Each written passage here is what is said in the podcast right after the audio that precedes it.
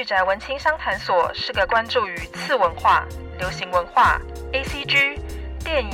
戏剧、艺术的 Podcast 频道。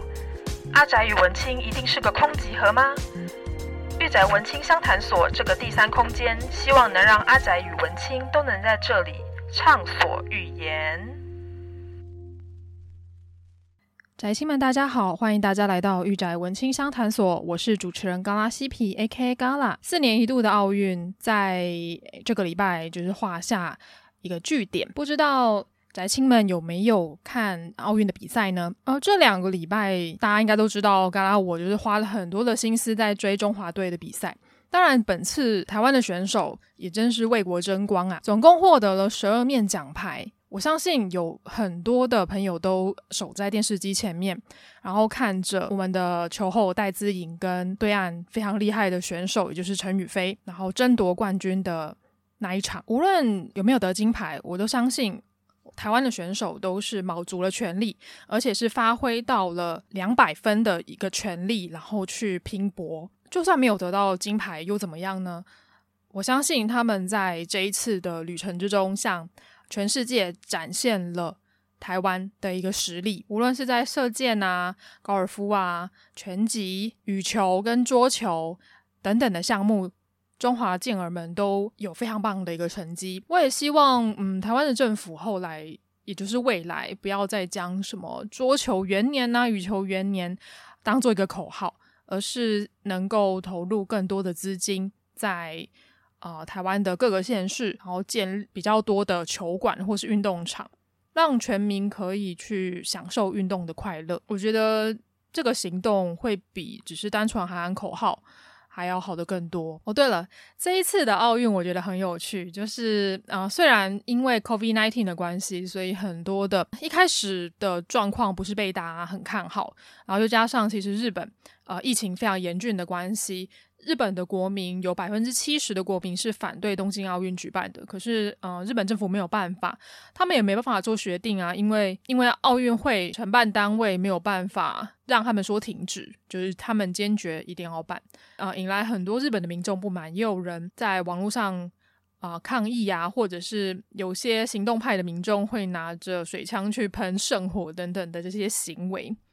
不过呢，我相信在奥运开幕之后，大家全世界的朋友们应该都非常的专注在奥运赛事的本身上面吧。而且我真的觉得非常有趣是，呃，羽球男单就是林洋跟呃王齐麟的那时候的表现真的是非常非常好。我那时候从他们应该十六强赛的时候就开始看了吧，然后一路看到他们拿到冠军，啊、令人热血沸腾。然后我那时候还跟呃花花一起看，就是我们两个腐女子，就是看 这一对 CP 看得非常的开心。当然，我们还是很认真的来看他们的球技啦。当哎那一球被判定在界内的时候，我也是在荧幕前面，就是大的投荧幕前面高声的欢呼，真的是非常的热血。我也是希望说疫情快点结束，呃，能在未来的巴黎。奥运的时期，或者是在未来世界杯的时候，我可以到酒吧或者到运动赛事的酒吧去看球，或者是看比赛。我觉得跟大家一起欢呼的那种感觉，比嗯自己一个人在家里看的感觉，应该会热血好几百倍吧。然后另外更有趣的是，诶，这一届因为呃主办国是日本，然后在东京的这个地方，也是很多全世界的宅宅们争相朝圣的一个地方。啊、不过，嗯，因为 COVID-19 的关系，所以可能啊、选手们没有办法到处的啊、走动啊，或者是去圣地巡礼。可是呢，在本届的奥运，我发现特别多的选手就是展现出他们身为动漫宅、动漫爱好者的一面。例如说，啊、像有美国的铅呃铅球选手，就是摆出了佛朗机的姿势啊，或者是有希腊的跳远选手，就是摆出了鲁夫的姿势。然后另外也有。啊、乌兹别克的韵律体操团，他们是穿着着美少女战士的体操服，然后表演，而且他们跳的还是美少女战士 Sailor Moon 的 OP，也就是月光传说。当那个时候主题曲一出来的时候，我真是鸡皮疙瘩掉满地，然后全场也是嗨翻天，根本不管他最后有没有得牌了，就觉得哇，这个真的是为地主国日本。这个动漫大国献上一个非常高的一个致敬，然后更不用讲说台湾的选手例如说像是啊、男子团体射箭的邓宇成，他其实本身就是一个非常啊、呃、热爱动漫的阿宅。他说他的老婆是雷姆，我就觉得哎还蛮有趣的。哎，因为他在他的 IG 里面，大家去追踪他的 IG 应该就可以看到，他 IG 里面就是充满了各式各样好微笑公司出呃出品的黏土人。然后另外他有 po 一个贴文呢，就是说他将他的老婆们大概带了五六只雷姆吧，然后进驻到呃国训中心。然后另外他的车同样也是雷姆的痛车。我想他这次夺牌应该也会让所有动漫厂商就是找上他吧，就是纷纷的想要送他雷姆的相关啊、呃、类型的周边，可谓是 win win 啊。然后也不用讲说呃这次得金牌的王麒麟呢，他同样也是七龙珠啊、悟空的死忠粉丝，他自己也说他常常去啊、西门万年去收啊、七龙珠的一番赏，所以他家的橱柜就是充满了各式各样的七龙珠的角色跟啊悟空的模型。他说他最希望最希望得奖之后能够换到大一点的房子，将他的模型摆到他的房子里面。所以他想换房子不是为了他自己住，而是希望可以给他公仔。跟给他的 figure 有更多的呃空间展示，我觉得嗯，这个也是对一个角色的爱的一个极致吧。奥运即使在八月八号，也就是父亲节的时候落幕了，热情呢应该也不会瞬间消失。那奥运之后还有什么很大的活动在等着我我们呢？呃，除了现在是暑假的关系嘛，可是呢，漫博会因为疫情的关系，所以取消了。这次就由各大的出版商，然后跟各大的呃动漫代理公司呢，然后跟虾皮合作，然后举办了一场线上的漫博。我不知道大家知不知道这个消息？如果不知道这个消息的朋友们，就是现在已经可以啊、上去他们的网站上面看一下有什么。啊，他们最近出版社推了很多新书出来，也代理了很多新书，大家都可以上去看一下。而且呢，也寄出了非常多的优惠活动，跟啊赠送赠品的活动。更不用讲说，这一次有很多很多的手刷限定版跟一些爱藏版的出现。这些手刷限定跟爱藏版呢，有很多的送很多的周边商品，所以大家基本上要抢要快。有很多新书手刷一过就没有呃特定的特点明信片了，就请大家可以自行的上线上漫博的官网去找寻有没有你想要买的书哦。我就是在父亲节当天买了很多的东西啦，就是不只是书。啊，可能也有一些周边啊，或者是一些厨房用品等等的。刚好那时候在特价，所以我就是也是收了一大堆东西。基本上整个八月是大破财。我想说，哎，刚好之前疫情的期间没有办法出门逛街，所以就只好用啊线上 shopping 的方式来缓解大家的购物欲。而这一次大家呃点进来这一集的时候，应该就可以看到本集的节目的标题呢，要推的作品呢就是松本直野老师的《怪兽八号》。如果有听嘎拉之前有跟主厨在夜猫嘎嘎叫哦，那集还有好弟啦，就是我们有讨论一下心目中的最喜欢的二零二一年漫画大赏的作品。好弟那个时候就。呃，下注说怪兽八号应该会得到本次的大奖，不过本次大奖是芙莉莲。不过怪怪兽八号在这一次的十名内的榜单也是得到一个非常亮眼的成绩。假设对二零二一年呃漫画大赏榜单有兴趣的朋友们，就是建议到我之前的 podcast 的集数，您可能要往下拉拉比较前面一点，应该可以看到我推荐哦、这一届，也就是今年度的我自己觉得很好看的作品。就是也是推荐给大家，而今天呢，我将花一整集的时间来跟大家讨论《怪兽的崛起》还有《怪兽八号》的这部作品。这次非常感谢长虹出版社的合作播出，而这次长虹呢也为呃《怪兽八号》量身定做了啊、呃、一些活动。我在这边稍微将这个活动呃公告给大家啊、呃。首先呢，就是它的预购特点的部分，预购特点呢就是在各大通路购买。怪兽八号的手刷单行本跟纪念限定版特装版就可以获得特购的特点卡一张，而且它就是规定说只有手刷上上市的才有哦，送完为止。如果因为手刷真的太容易太容易被买完了，因为现在很多人都冲手刷嘛，所以我真是希望大家手脚要快一点，要买要快。我自己是有拿到手刷了，我自己才觉得还蛮开心的。而且它的手刷的明信片做的还蛮精良的，我记得好像有三个款式吧，然后是随机出货。呃，我自己抽到的应该是男主角跟女主角的那个款式，我自己觉得非常的可爱。然后另外还有樱木活动，樱木活动呢是只要在十月二十九号礼拜五以前呢，呃，以邮戳为凭，将书腰的截角粘贴至明信片上面，附上你的姓名啊、邮递区号啊、收件地址、联络电话，然后再寄回长虹出版社就可以抽奖喽。然后请记得要贴满邮资，每件五块钱。那这次樱木活动贴截角，嗯，寄回到长虹出版社可以有机会得到什么样的奖品呢？樱木的奖品啊、总共有三种。第一种呢，就是日本限定的 T 恤，总共有三个名额。我看了一下他们官网上面的怪兽八号日本限定版的 T 恤，真的是做的非常的精细耶，我觉得非常的漂亮。就除了有男主角跟呃男配角的 T 恤以外呢，它主要都是黑底的，然后它上面的字体。呃，就印着非常斗大的“怪兽八号”四个字，而这个字体呢，是你经常可以在日本的怪兽电影上面看到的那种很粗犷的呃字体。我记得好像，诶，现在有呃一个字型的一个公司，好像出了一个叫做“基染体”的字体，我觉得跟那个字体有点像，就是非常粗，然后非常有张力的一个字体，然后是橘色的字体。我自己觉得它印刷的非常漂亮，然后排版也很好看。哦、呃，不管你是不是。会会害怕穿动漫宅 T 出门的人，我觉得你穿上这个 T 恤呢，你就不是宅宅了，你会变成潮潮，你会变成一个潮男，因为它的印刷真的很棒。有兴趣的朋友可以上长虹的官网去看一下。第二个赠品呢，就是怪兽八号的电镀 L 型资料夹，总共有五款哦。我真的发现。我之前去了 Animate 一趟，就发现说，哇，现在的动漫的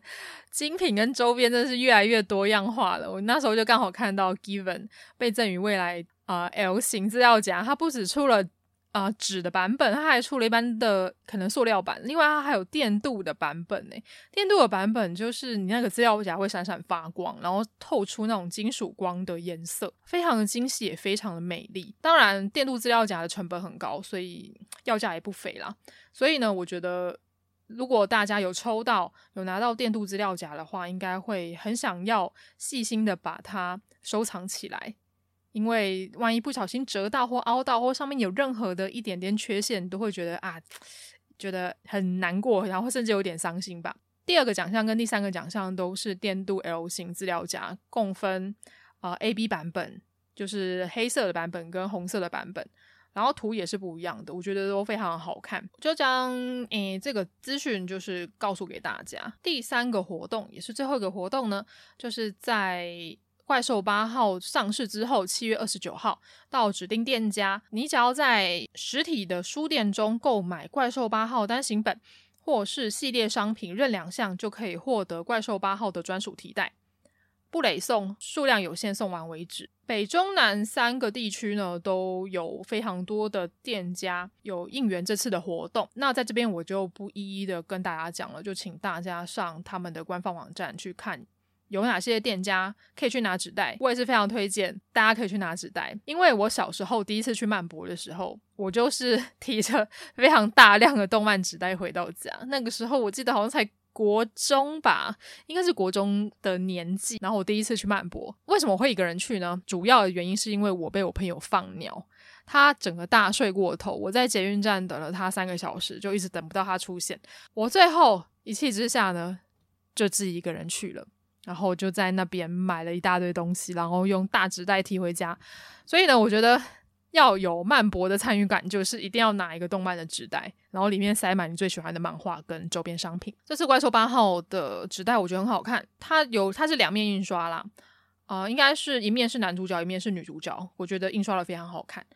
就请大家可以多多支持这次怪兽八号的活动啦。而这次，诶，长虹的线上动漫展呢，线上漫博呢，它同样也会推出很多日台漫画家亲笔签名的收藏组，跟一些限定的特装版。像他们这次的漫博主打的商品还蛮多的哦，例如说有怪兽八号啊，另外还有像 M N 老师。的 BL 作品，还有还有林田秋老师的大黑暗的第三集。这次怪兽八号的限定特装版，我觉得做的也是蛮精细的，里面也是有很多呃很厉害的周边，例如说有呃笔记本、金属徽章跟女主角的亚克力立牌。大黑暗三的精装本呢，则是附有诶布料布料书衣跟特点卡。如果很喜欢异兽魔都跟林田球老师的作品的话，我觉得这次呃大黑暗三的特装版，我觉得是可以下手的。他们最近啊、呃、代理了一部我觉得非常有趣的一部漫画，叫做《牙医生我硬起来了》。这部作品其实我之前在诶 CCC 创作集的。呃，黑道跟 BL 的文章里面，我有提到这一部作品。这部作品是别人推荐给我的，我觉得非常的搞笑跟有趣。它主要是在讲说，男主角是黑道人士，他本身就是个非常硬派、非常男子气概的人，但是他一遇到一件事情，就会让他大崩溃，然后透露出很软弱的一面。这件事情就是看牙医。可是呢，呃，因为他因为蛀牙实在太痛了，所以他就到了一个诊所去看牙医。那边等待着他的是一位长得非常秀丽，然后胸部非常大，长得非常漂亮的一个女女牙医师。然后后来没有想到，那个女牙医师竟然是个男生。对，你觉得那个男男牙医师他其实是个男生，而且他还是黑帮的少主。我就觉得哇，这个故事剧情真是超展开耶。然后就可以感觉到，诶，这个女装大佬很厉害，所以我就觉得，诶，这部作品其实在现在很多黑帮类型的 BL 的作品里面，算是很特别的一个类型。我也是推荐，如果大家喜欢看黑帮类型、极道类型的作品的漫画的话，我建议可以去看一下这部作品。在这里，想要跟宅青们讲一个超级好消息，就是长虹出版社呢将会。提供两本《怪兽八号》的漫画给御宅文青商谈所的听众，也就是抽奖的时间又要到啦。而要怎么抽奖呢？只要在这一集的 Podcast 开播之后呢，到我的御宅文青商谈所。IG，然后搜寻贴文，也就是本集《怪兽八号》Podcast 贴文的第二章，你只要往右滑就可以看到第二章，就可以知道说要怎么样参加这一次的抽奖活动喽。而这次活动的时间呢，将从八月十二号到八月二十二号，为期十天的一个活动。我希望大家可以将这个活动告知给你身旁。喜欢动漫画或者是喜欢哥吉拉、喜欢怪兽的朋友们，希望大家可以一起来支持这一部非常好看的漫画大赏的作品。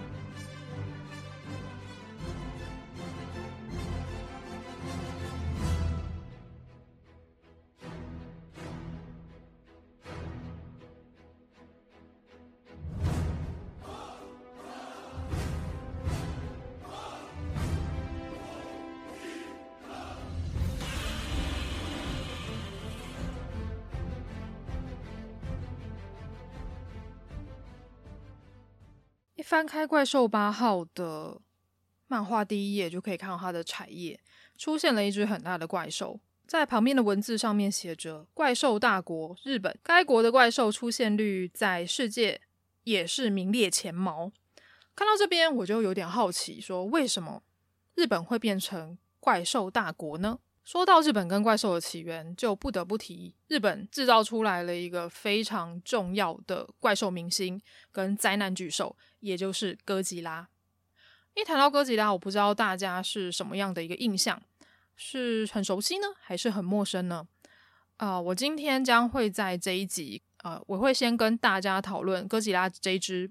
灾难巨兽。话说之前的哥吉拉电影，我不知道大家有没有看过，我自己看的哥吉拉电影没有那么多。不过呢，我这次还是呃有做一些功课来跟大家分享一下。当然，我对哥吉拉认识我跟他认识的历史不是那么的长远啦，所以可能无法跟有很多的哥吉拉的狂人、哥吉拉的死忠粉比。如果我在整个哥吉拉圈的一个知识含量的话，我应该算是一个幼幼班。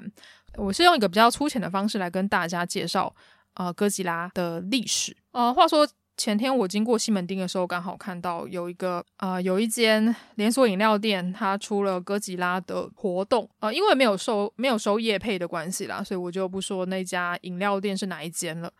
而这家饮料店它这次主打是哥吉拉，而且。你只要买它的大杯饮品，上面就会印哥吉拉的脸，而且非常的大，我觉得还蛮用心的。他们连吸管套也都是 Q 版的哥吉拉，然后 D N 也全部换成哥吉拉。呃，像我拿了他的呃小张的名片，就是所谓的饮料卡，上面有所谓的饮料 menu，它外面就印了哥吉拉、摩斯拉，还有机械哥吉拉等等的怪兽。我觉得自己还这个还蛮可爱的，所以我就拿了一张。我那时候还跟主厨做分享了，因为主厨他在上个礼拜天，他自己有在夜猫呃夜猫子点心部的 YouTube 频道开台，就是他要涂哥吉拉的颜色。我觉得主厨的手手真的很巧啦，就是他有一个非常模型职人的心。假设对模型有兴趣的朋友，也欢迎去订阅夜猫子点心部的 YouTube 频道。当然，也不要忘了订阅啊，我跟主厨一起开的那个频道，也就是夜猫嘎嘎叫的频道。啊、在每一周的礼拜二晚上九点呢，我会跟主厨一起直播，来告诉你本周的动漫大新闻。另外呢，还有我们会有一个主题，然后跟大家分享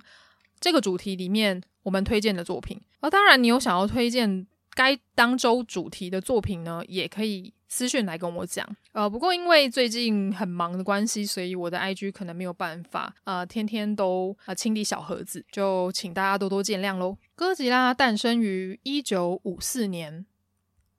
他在一九五四年推出了第一集，哇，一九五四诶，到现在二零二一，哥吉拉也将近七八十岁了，就是非常可以算是阿公等级的怪兽了。大家都会笑说：“诶，不知道哥吉拉是不是要退休了？”但实际上并没有。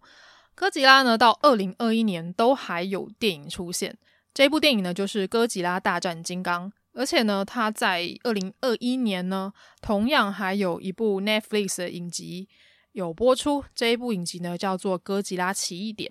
我不知道大家有没有看？我相信，诶，身为哥吉拉粉的朋友们，应该马上就会看这部电影。呃，这部电影跟啊、这部动画影集了吧？一九五四年的哥吉拉呢，其实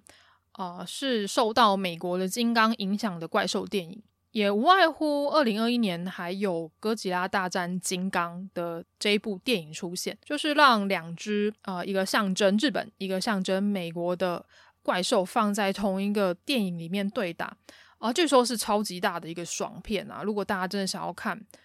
呃，有点像是无双欧罗起啊，或者是呃 Jump 大乱斗那种各方英雄好汉在同一部作品打斗的一个爽快的画面的话，那我很推荐大家可以去看《哥吉拉对金刚》这部电影。而为什么哥吉拉会诞生呢？它是诞生于一九四五年之后，也就是呃日本被投下了两颗原子弹，结束了第二次大战。而这个核弹呢，无情的轰炸，然后改变了日本人的一个命运。在我依稀的记忆里面，我国小的时候呢，其实有到日本旅游，那一次也是我跟家人第一次去日本旅游。那个时候去的地方呢，是日本的南部，也就是福冈跟长崎。当时的我年少无知，其实对那个时候啊、日本的印象也没有太深刻，因为年纪太小了。我记得那时候才国小三年级吧。不过呢。最让我印象深刻的就是那时候的旅行团带我们去看原子弹博物馆。那个时候我还不知道什么是原子弹，我只知道在博物馆里面展示的破烂的衣服，还有罹难者的相片。那个博物馆主要是要纪念并且告知日本的民众这一块土地所遭遇到的危难，还有核子武器跟原子弹所为日本带来的一个创伤。而这个创伤呢，到现在还留存在日本人的心目中。在那个时候，我除了看到很多被炸到体无完肤的物品，然后甚至还有教堂的一面墙。那一座教堂呢，只剩下那一面墙了，其他剩余的部分呢，都被呃核子武器给炸烂了。而在核弹爆发之后呢，啊、长崎也成为了不太能住人的地方。当地的居民呢，受到核子武器所苦，身体产生了病变，甚至他们生下来的小孩很多都畸形。其实核子武器对于人类的危难呢，我也是蛮推荐大家可以去看一下啊，呃《车诺比》这一部影集。我记得台湾好像翻叫做《核爆家园》吧，它是由英美两国合拍的五集历史电视迷你影集。这部影集呢，也是获得了非常大的一个奖项，主要是在讲车诺比这个地方，呃，核电站爆炸事件。当时所留下很多未知的谜团，所以呢，HBO 跟 Sky 影业联合推出了这一部影集，将这个人为的灾难、真实的故事以非常戏剧化的方式还原在荧幕前面。而这次哥吉拉的诞生，说实在的，也是人为的一个灾难，是由人类发起的战争，然后人类自己接受，所以是由人类制造的核子武器，再由核子武器建造了这只。灾难巨兽，呃，哥吉拉其实是从核污染的海域中诞生的。它初始的身高达到达到五十公尺，所以在诶最一开始的哥吉拉呢，它其实是象征着日本呃受到核灾之后的伤痛。所以呢，哥吉拉也被称为灾难巨兽或是灾难之神。而因为二战原爆还有呃第五福龙丸事件之后呢，让哥吉拉的电影获得了极大的回响跟票房的成功。呃，初代哥吉拉也以人类之敌的反派形象作为他早期几部电影的主要的基调。不过比较有趣的是，到了一九五零年代末期呢，因为摔跤手呃力道山所引发的摔跤热潮，让哥吉拉系列从呃大概是从第三部哥吉拉系列开始呢，就是金刚斗恐龙这一部呢，它出它。哥吉拉反而从反派变成了一个正派的角色。他第一次出现，他为了保护地球跟人类，所以他挺身反抗反派怪兽的一个设定。所以呢，从这一部作品之后呢，哥吉拉的反派形象呢，已经逐渐的淡化，甚至消失。在后来的几部作品，哥吉拉都在电影里面扮演着啊、正义的伙伴，也就是 Sei no Mikata 的一个形象。他要打败来自外星的怪物，然后成为。正义的使者，所以呢，从这个时候的哥吉拉呢，看起来好像更增添了人性，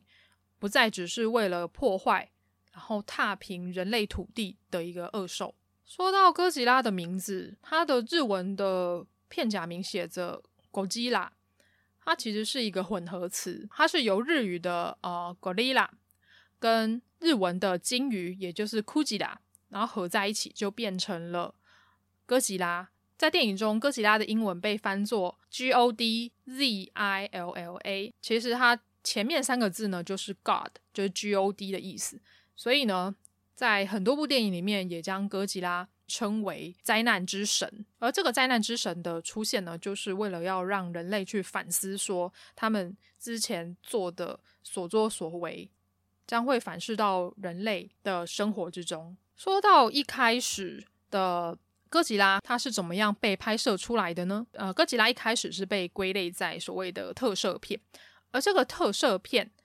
Tokusatsu 其实是呃日本的一个专有名词，它的名字叫做它的全称叫做特殊摄影，简称为特摄。它主要是指说它拍摄的技巧非常的特别，然后它会用大量的特技的效果。将它里面会用很多大量的特技效果跟特效啊，然后跟真人做结合。呃，通常比较古早的特摄片呢，它会由一个演员，然后穿着皮套。像以前的哥吉拉呢，其实是由演员穿着哥吉拉的皮套，然后上场演出。然后，并且这些皮套演员呢，会通常都会站在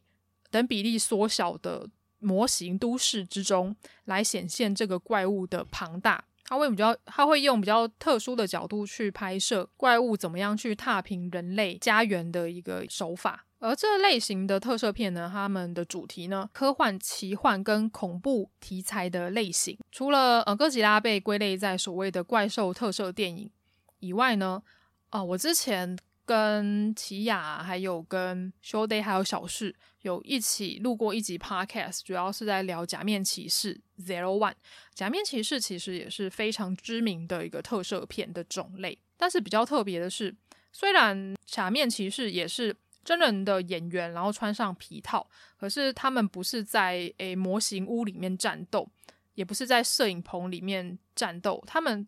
有很多的时间都会拉到、呃、现场，也就是外景去拍摄。然后这些假面骑士也比较少会有那种巨大化的一个呈现，他们通常都是真人的等比例，然后去打斗啦。假面骑士跟呃假面骑士跟啊、超级战队系列其实都是真人等比例去战斗居多，然后少部分会有巨大化的机器人啊，或者是啊、比较特别的拍摄手法。然后另外还有机甲特色剧，例如说。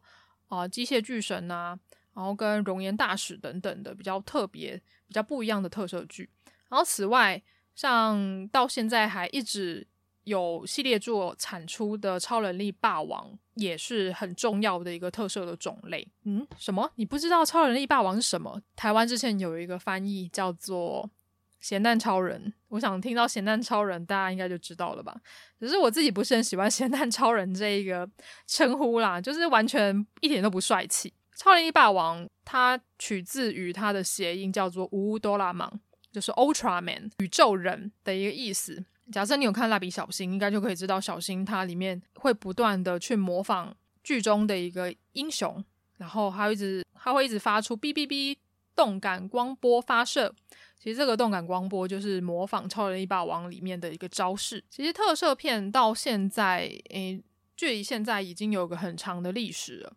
无论是哥吉拉，或者是超级战队啊、超人力霸王啊，或者是假面骑士，其实到现在都已经有一个非常久的一个时间了，而且他们都是不太一样的系统。所以我会跟想要入坑的朋友们说，真的是要做好心理准备，进入这个超级深的大坑。假设想要入坑，但是又不知道怎么样入坑的朋友们，我建议可以先去爬一下文，去爬一下说，诶，这个系列里面有哪些必看的作品，或者是好入坑的作品，然后再踏入这些坑。对假面骑士有兴趣的朋友，也可以去听一下我之前跟其他三位的访谈。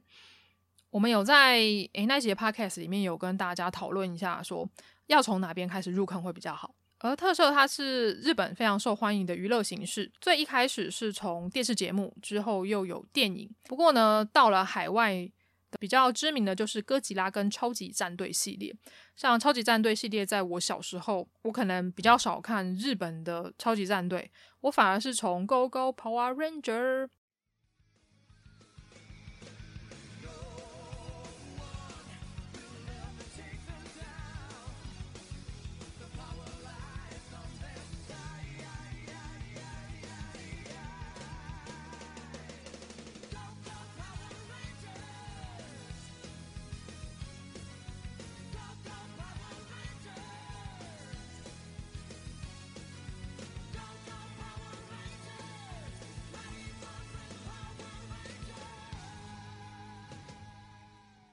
金刚战士，然后开始看的，才知道说哦，原来金刚战士它跟日本的超级战队是有关联性的，所以我才知道说哦，原来日本有超级战队。所以呢，其实，在欧美圈呢，他们对于哥吉拉跟超级战队是非常喜爱的。嗯、就是他们喜爱到一九九八年的时候，美国自己拍了一部他们的哥吉拉，只是他们不叫哥吉拉，他们叫做酷斯拉。到底有多酷呢？我在这边稍微跟大家讲一下。其实酷斯拉在现在哥吉拉迷心目中的地位并不是非常的高，主要的原因是因为，呃，有讲到说哥吉拉其实是因为二战原子弹轰炸跟第五福龙丸事件的影响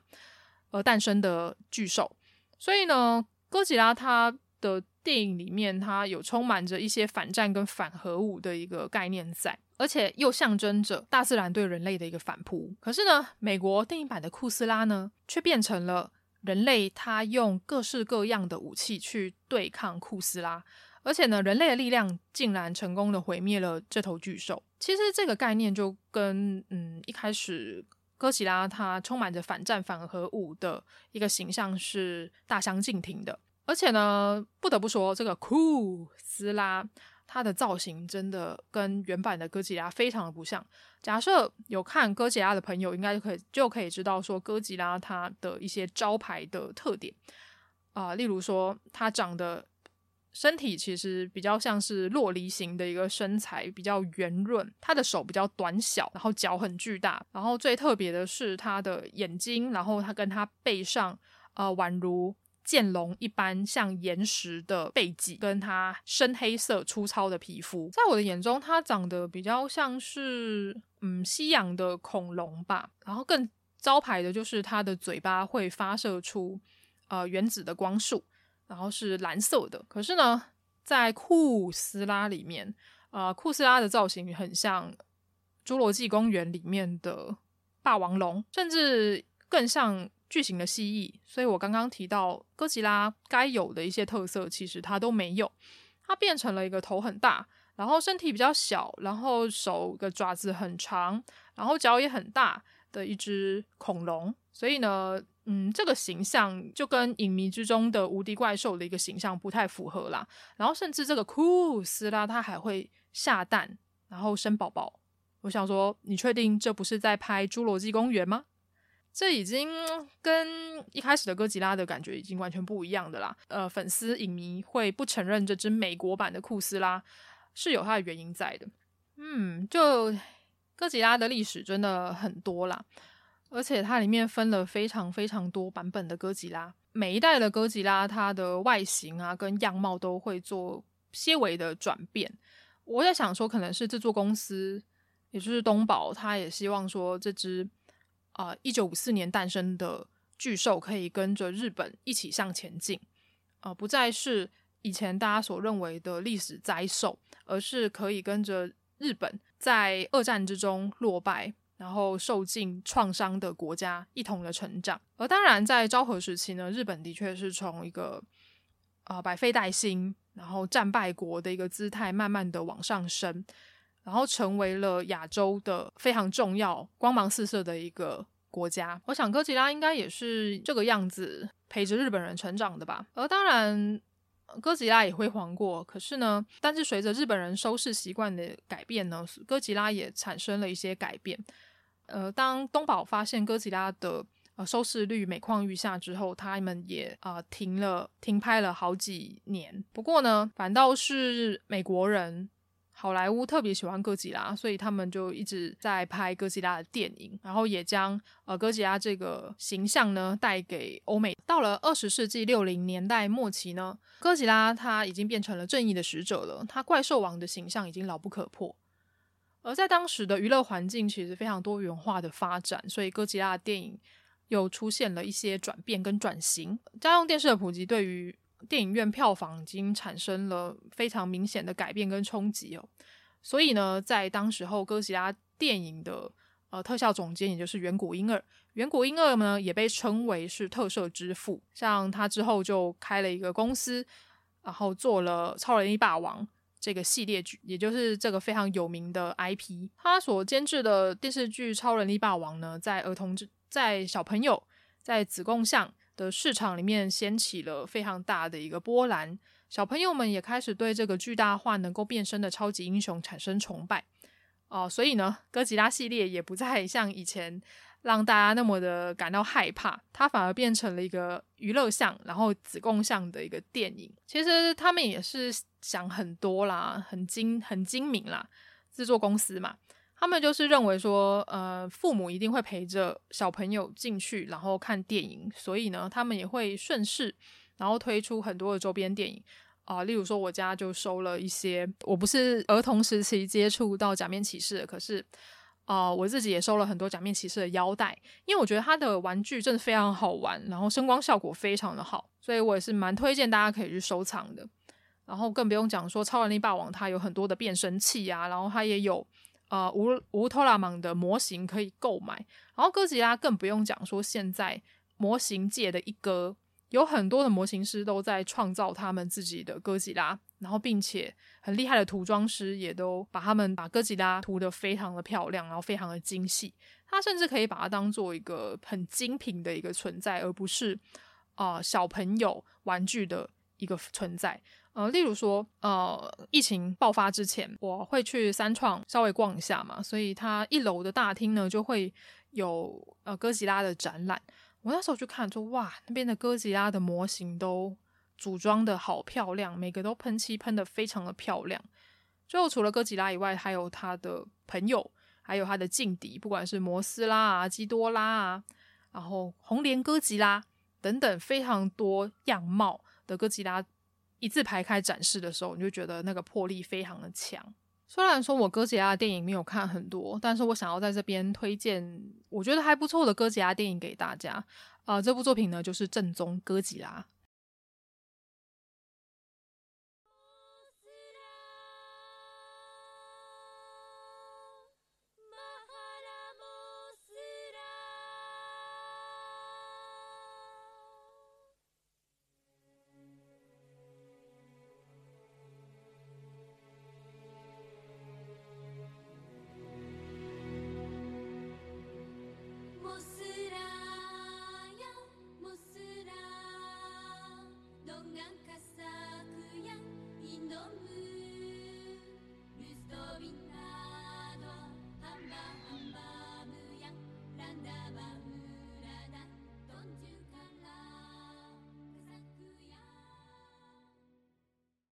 日文名称叫做“新哥吉拉”。为什么他会说它是正宗的？难道其他都是假的吗？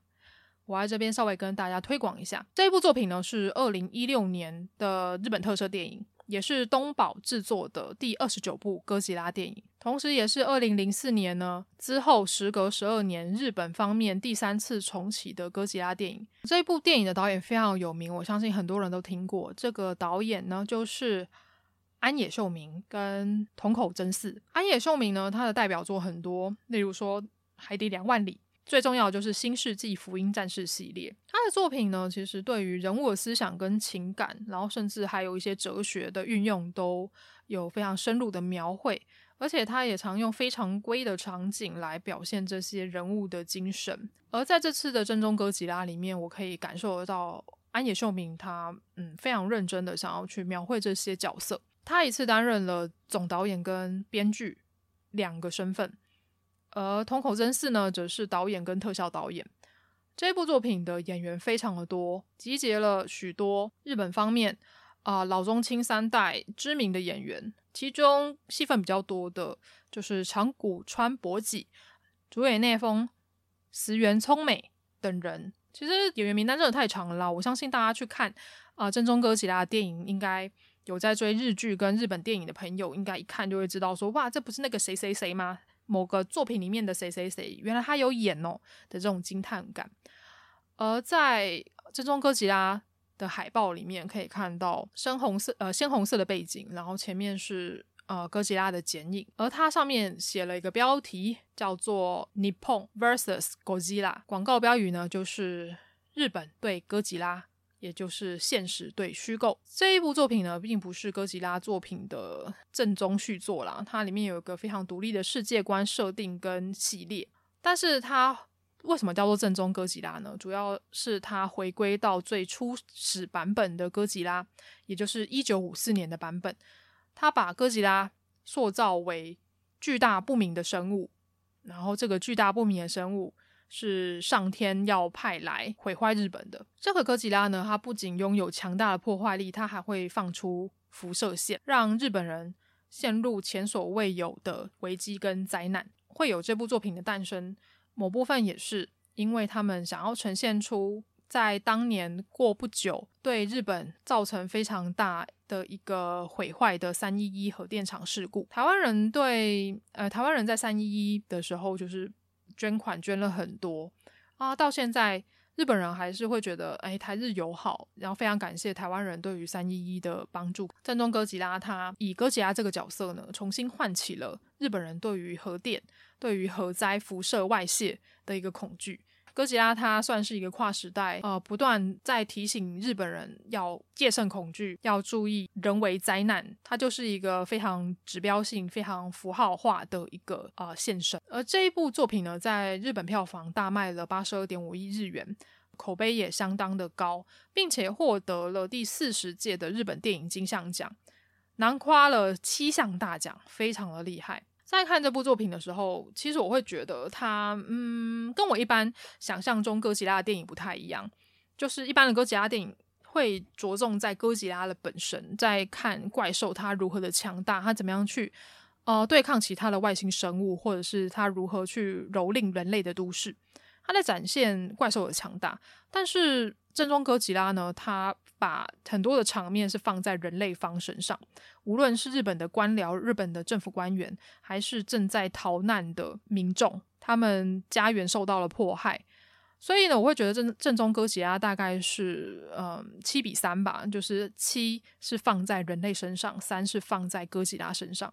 而哥吉拉他一开始也并不是，他上岸的时候并不是我们看到的。啊、那个直立有点像是恐龙的一个形象，它一开始反而是像一个不明的蜥蜴跟外星生物，它有着非常凸的一个眼睛，而长得甚至还有点好笑啦。不过呢，它随着它每一次的入侵跟撤退，它逐渐的成长成不一样的怪兽。而且哥吉拉它是从海上诞生的，就其实也是呼应到了三一一核电核辐射外泄，也是呃呼应到三一一核电厂事故哦、呃，是从日本的呃海边的东北角海岸然后发生的一个事故。安野秀明将这部电影就是拍摄的，我觉得稍微比较一开始会觉得有点闷吧，比较冗长一点点，因为你会看到呃日本官员他们怎么样在发布命令的。他们的总理发布命令，你必须要开会，然后每一个每个部门的长官都必须要发表他的意见，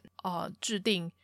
以下的策略等等的，所以可以感觉到，其实日本呃日本政府它的官僚主义真的是非常的重哦。然后，并且这个时候，诶，美国的国务院就派遣了总统的特使加代子安派特森来关切。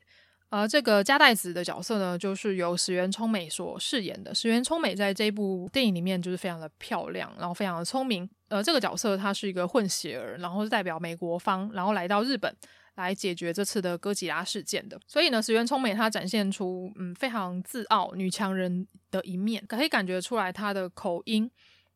就是没有那种很浓烈的日式腔啦。因为我常常会看到一些日本的电影。他会安插一些混血儿的角色啊，或者是会安插一些留学很久或者是在美呃外国居住、欧美居住的日本人，但是他们的口音就是重到我会觉得说他们很不像在国外居住的感觉。而这一次石原聪美所饰演的加代子呢，就非常的有美国的感觉，所以呃加代子这个角色就变成了一个很重要的一个形象，就是美国对于日本的协助。然后，另外，他也有一点点想要掌控日本的政权，因为日本跟美国在历史上就是一个又爱又恨的，算是盟友吗的一个关系。就我问了一些日本的朋友，他也说，他们反而会，他们在他们的历史课本里面反而会学到很多啊、日本跟美国之间的关系，但是反而啊、日本。对于殖民地的关系，例如说日本对于台湾、日本对于韩国的关系，他们的课本真的真的没有什么在提起。我是觉得，嗯，日本的课本果然还是想要稍微的掩盖日本人当时对于其他亚洲国家侵略的一个现象吧。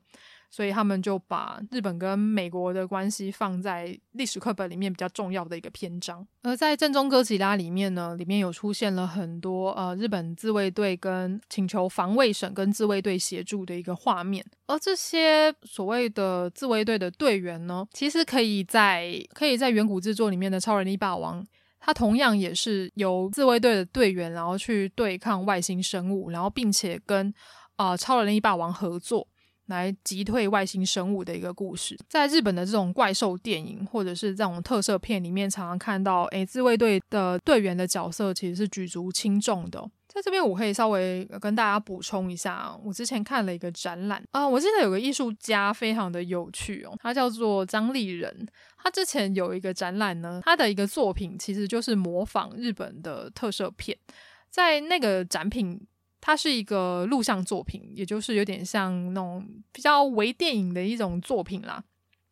但实际上它不是微电影，它叫做录像作品。那个作品里面呢，就可以看到呃怪兽入侵到台湾的校园。只是呢，这个时候的台湾人，这些学生们就是手无缚鸡之力嘛，他们就只能逃窜呐、他没有办法去对抗这个怪兽。而这个时候呢，天降的救星就出现了。这个救星是谁呢？就是蒋公铜像。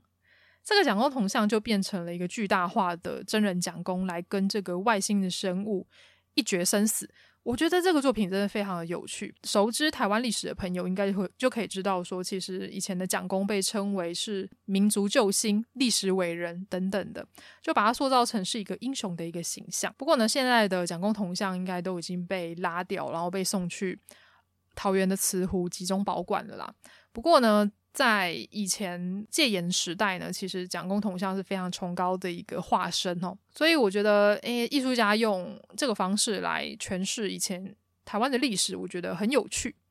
而且他也是把那个怪物有点像是当时候台湾面对到的外物，也就是敌人。当时候的敌人是谁呢？我想大家应该都心知肚明吧。当时候。戒严时期最常听到的就是我们要反攻大陆，我们要去解放同胞等等的话。所以呢，我觉得这个艺术家用特摄片的方式来诠释台湾的历史，我觉得很有趣。呃，如果大家有机会去看到这部作品的话，可以很仔细的去看一下他的表现手法。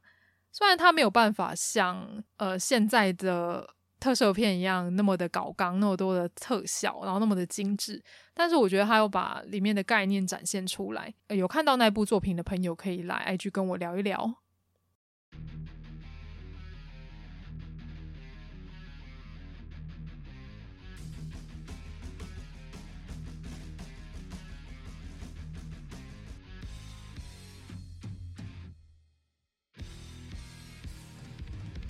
刚刚花了很多的时间来跟宅青们讲解说，为什么日本是怪兽大国，还有哥吉拉的起源跟它后来的发展。那到了 Podcast 下半场呢，终于要来到重头戏啦。下半场呢，我将会介绍今天的主角，也就是《怪兽八号》这一部作品。《怪兽八号》呢，是由日本漫画家松本直也老师所呃创作的少年漫画作品。这部作品呢，其实非常的年轻，它是二零二零年七月三号在集英社旗下的网络漫画平台少年 Jump Plus 开始连载，每周五更新，所以是周更。Jump Plus 这个漫画的平台呢，其实到现在已经变成非常有名的一个平台，它里面连载的作品，我相信很多人都听过。例如说，像是《Spy 成 Family》间谍加加酒这部作品呢，同样也连续入围了两年的漫画大赏，然后都有入围。其实这部作品非常的有趣，如果有兴趣的朋友也可以去看一下。然后台湾这边也有代理。此外呢，还有像是贺来有志所做的《地狱乐》，也已经宣布会改编成呃动画。另外呢，还有现在红透半边天的日本漫画家藤本树所创作的漫画作品《炎拳》，同样也是在少年 Jump Plus 上面连载，目前已经完结了单行本，总共八卷。接下来就是我们的《怪兽八号》啦。这个应用程式呢，目前已经下载了超过一千万次，啊、总共有超过六十部的作品同时连载当中，累积的销售额也非常的高。相信现在，嗯，众多出版社面对到呃纸本漫画的发行呃逐年下降，所以呢，大家也开始走向一个新的呃平台，例如说像是电子书啊、电子平台的营运模式，然后去挖掘更多有才华而且未来前景大好的漫画家。有兴趣的朋友也可以去下载一下，就是 Jump Plus 的呃漫画 App。如果你看得懂日文的话，而《怪兽八号》呢，在今年度也正式被引进到台湾了，是由长虹出版社所代理发行。本作呢，同样也是少年 Jump Plus 上最快达到三千万观看次数的作品。你就知道，诶，这部作品其实也是备受好评，然后在少年漫画的这一个呃类型里面，也是被大家十分看好的一部作品。我在拿到嗯《怪兽八号》的手刷限定版本的时候。呃，除了它有送非常漂亮的呃特点明信片以外呢，我也是觉得说，诶，这次的台压版，也就是台版的封面，就是做的非常的漂亮，它的怪兽八号还甚至有一点点金属的色泽，我自己非常的喜欢。过呃，假设有买到怪兽八号的朋友们，就是也请打开他的礼封，他的礼封很可爱耶。就是我发现现在的漫画的礼封都非常的用心，里面会有一些关于本漫画的一些特点，例如说像啊、作者的画啊，或者是角色的些微设定，或者是不为人知的一面。都有可能出现在李峰，所以我现在只要买到了新的漫画，我都会先把它拆开来看，来一下李峰有没有什么新的一些资讯可以跟大家分享。目前台湾就出了呃一集的怪兽八号，因为毕竟还是新的作品嘛，我觉得这一集就非常的丰富了。只要你喜欢看呃王道类型热血的少年漫画的话，我非常推荐大家可以来看。哦、怪兽八号这一部作品，接下来我会呃针对怪兽八号的第一集，然后有一些剧情的暴雷，所以呢，假设你还没有看怪兽八号，很怕被暴雷的朋友，我建议赶快去买怪兽八号的第一集来看，然后看完一集之后再来听这一集的 podcast，我相信你会更有收获哦。呃，在讲解剧情的一开始呢，我想要先跟大家介绍松本直野老师。呃，虽然《怪兽八号》这一部作品非常的年轻，而且是二零二零年的作品，松本直野他之前已经画过几部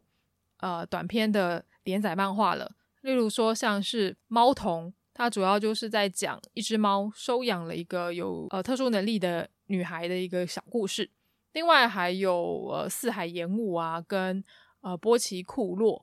这三部作品其实都已经完结了。波奇库洛其实有被代理进台湾，有兴趣的朋友可以上呃网络平台或者是到实体书店去找一下这一部作品。它主要是在讲说一位调到魔界的女子高中生，她展开了人类跟恶魔之间的异文化交流的一段奇幻旅程。呃，它的画风真的是非常可爱。我想到呃，从波奇库洛到怪兽八号。松本直野老师的画风一直都是还蛮讨喜的一个画风。所谓的讨喜呢，就是指说，嗯，它比较偏向一个主流的画风吧。它并不是那种非常特殊的画风，特特殊到呃很多的漫画迷没有办法去接受的那一种画风。我自己觉得《怪兽八号》它的画风跟故事都非常的老少咸宜。它整个故事的架构走向一个嗯经典的热血王道漫画的一个风格。什么是 Jump 系的热血王道漫画风格呢？就是它通常会描绘一个主角，他通常是属于一个比较弱势的状态，被别人瞧不起的一个状态，没有人看好他可以成为拯救世界的英雄。但是他因为一个契机，这个主角就因为这个契机，他抓住了这个机会，所以呢，他努力的锻炼自己，然后向上前进，然后最终成为。整个故事的一个核心，整个世界的英雄，大概是这样的一个故事。怪兽八号呢，它的故事非常的简单明了。它一开始就跟你讲说，日本是一个很常受到怪兽侵略的一个国家。而为什么日本会变成一个怪兽大国呢？我觉得可以从我刚刚跟大家稍微聊过的哥吉拉的这个起源，就可以知道说，哦，其实这些怪物呢，它可能是日本。对于灾害的一些想象，然后将它拟兽化，然后诞生出来的一个形象。因为其实这一点跟啊、《新世纪福音战士》里面的故事有一点像，像啊、第三星东京市，它会不定期的遭受到使徒来袭，所以它必须要以啊、呃、Eva 的这个机器人，然后跟这些怪物决战。那怪兽八号里面，日本经常受到怪物的侵袭，这些怪物。他会毫不留情的呃践踏日本的都市，然后造成日本人民的恐慌。那该怎么办呢？这个时候，日本的防卫队就出现了。这个日本防卫队就跟呃哥吉拉里面的，或者是跟超人力霸王里面的防卫队其实是一样的。他们被赋予的任务就是为就是要保护日本这个国家，然后保护他的国民，然后跟怪物起身决战。而我们的主角呢，日比野卡夫卡，他就从小居住在一个小镇里面。他跟着他当时儿时的玩伴叫做米娜，他们两个就立下了约定，说他们要一起成为日本防卫队的队员，然后一起消灭怪物。不过呢，过了大概二十年吧，二十年之后呢，三十二岁的日比野卡夫卡，他却发现说他仍然一事无成，他没有成为日本防卫队的队员，他也无法成为那么帅气的角色，他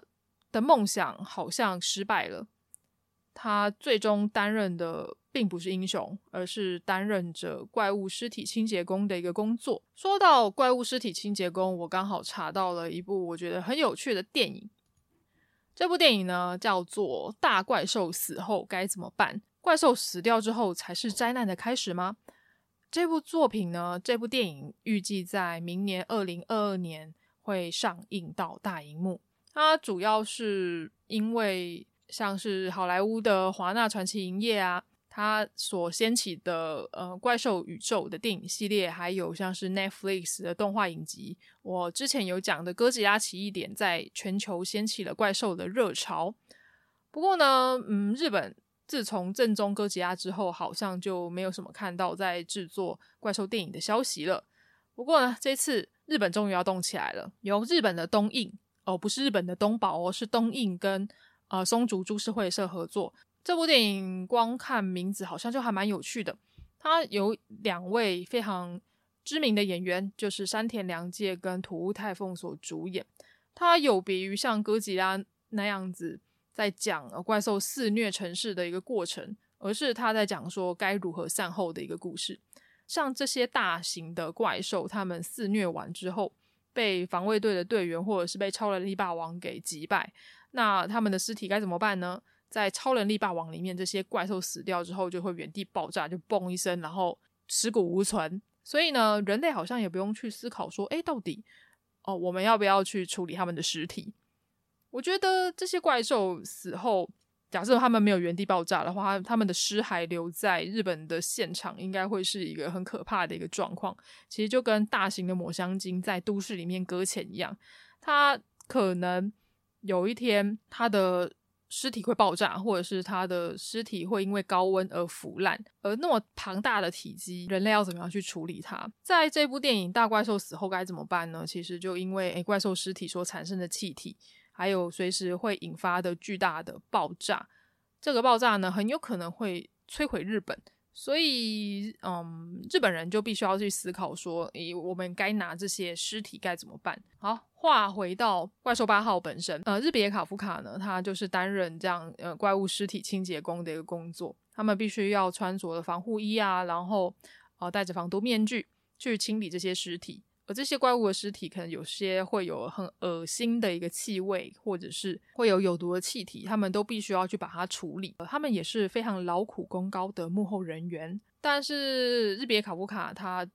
知道说，嗯，要成为日本防卫队的一员，他其实有年龄限制，在再再过一年，他其实就没有办法呃当上日本防卫队的队员了。而他成熟的外表呢，也常常被人家当作是大叔。他每次都说没有，我才三十二岁而已，三十二岁哪是大叔呢？想要成为防卫队队员的梦想，却在他不断参加考试的时候接连落选的结果，对他造成了非常残酷的一个打击，让他开始萌生放弃成为防卫队队员的念头。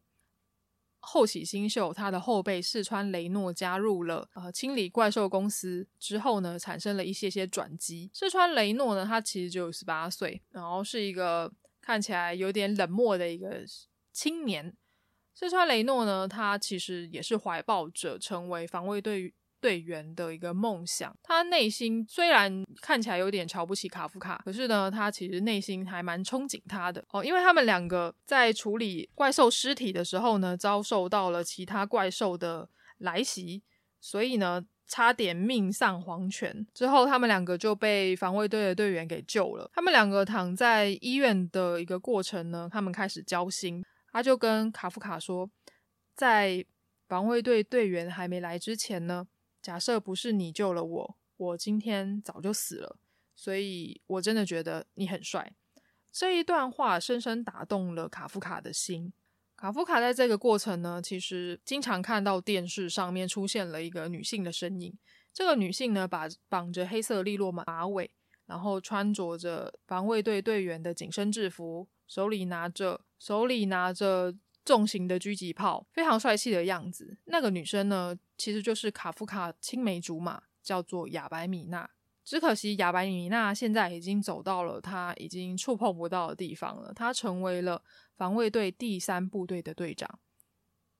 成为了人民的英雄，而且未来还有可能成为师团长。而他呢，他就只是一个普通的处理着怪兽尸体的一个无名小卒而已。所以他对于自己其实是有一点自卑的。可是呢，却因为雷诺的这一段话，让他。对人生重新燃起了希望。就在这个时候呢，突然有一个飞行的怪兽，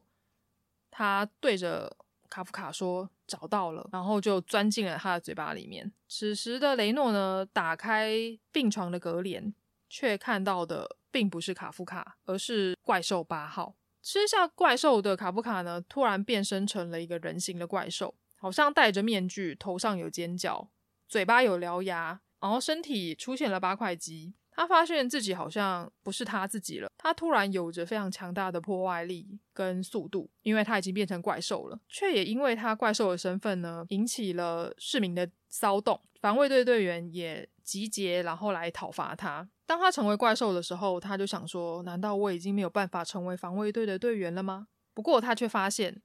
即使不成为防卫队的队员，他仍然可以讨伐怪兽。就以他成为怪兽而获得的新生的能量，他决定以这个姿态成为世界的英雄。其实，我觉得作者在取名字的时候就应该已经想好了，呃，主角的命格了吧？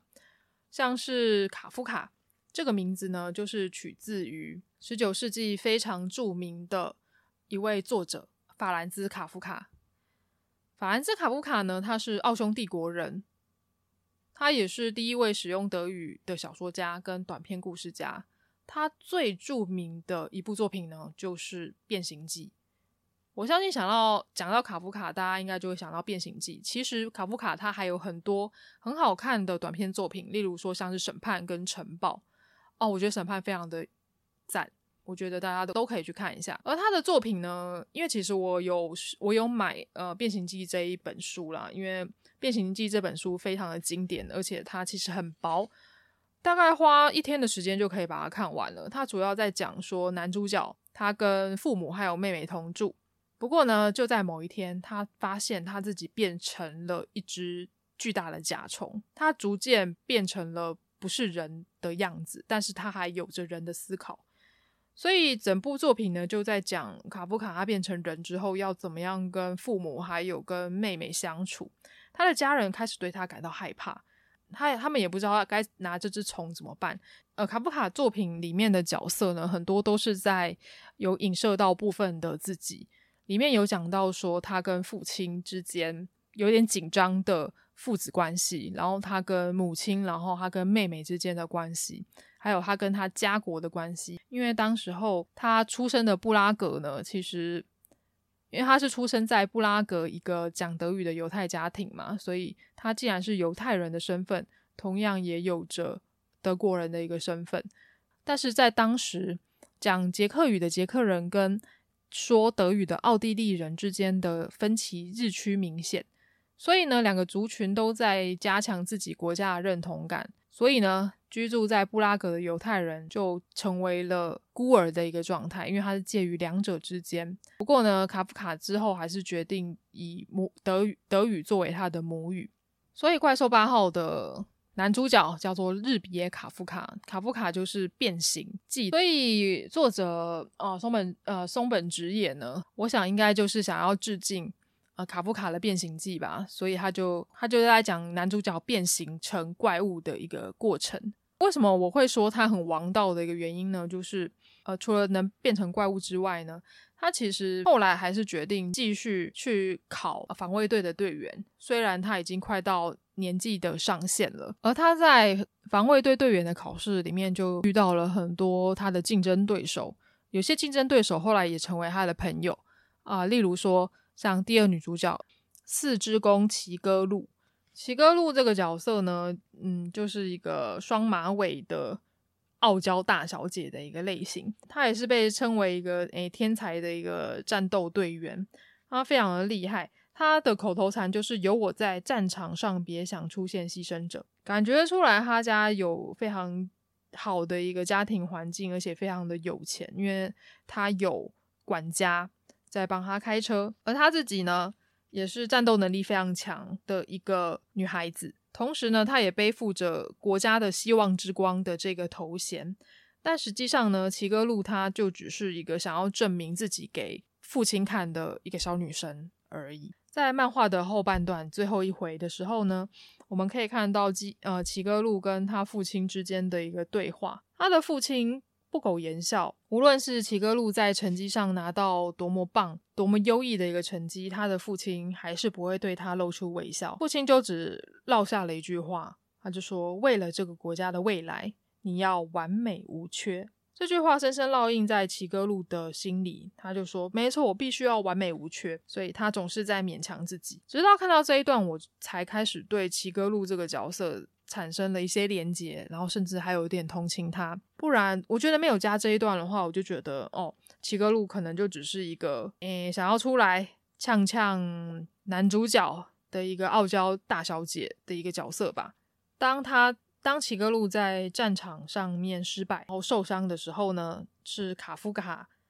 对他讲了一句话。他对他讲：“齐歌路，你真的真的很努力了。”我想也因为这一段话，让齐歌路对卡夫卡刮目相看吧。而之后呢，还会有非常多有趣的角色，让我非常的期待。例如说，像是体力测验第二名的呃出云洋一。跟体力测验第三名的古桥伊春，另外还有体力测验第一名的神乐木葵，这几个角色呢，看起来在后半的剧情应该会有非常大的亮眼的成绩出现。不过呢，目前为止我看到最喜欢的角色应该还是卡夫卡，还有我们可爱的学弟志川雷诺，另外还有防卫队第三部队的保科宗四郎。这几个角色我都非常喜欢，我自己也很期待他们后来会有什么样的发展。因为宝克宗四郎就是一个眯眯眼就是怪物，一个非常标准的一个角色。他后来呈现出来的呃战斗能力真的是让大家刮目相看。当他睁开眼睛的时候呢，你就可以感觉得到，哦，这是不是网球王子的不二周助他认真时候的表情？会觉得嗯特别的毛骨悚然。而怪兽八号的第一集的后半段有一个有个人形的怪物出现了，我自己还蛮期待这个人形的怪物会对后来的剧情产生什么样的影响，是不是有更多其他的，是不是有更多跟卡夫卡一样有办法从人变成怪兽的形态出现呢？而怪兽又是从哪里来的呢？我觉得这些疑问都很值得我们细细去品尝。也许作者松本直也会在接下来的剧情逐渐的揭露这些秘辛也说不定。假设你想要支持嘎拉做 podcast 的话，欢迎到 First Story 小额赞助，只要五十块就可以赞助嘎拉继续走更长远的路。或者是你想要拿更多的好康回馈的话，也建议可以按下订阅按钮，你就可以成为御宅文青商谈所的大勇者或者是大贤者喽。成为勇者跟贤者的好处呢，同样你也可以在本集的介绍栏、叙述栏底下看到的啊、呃、赞助连接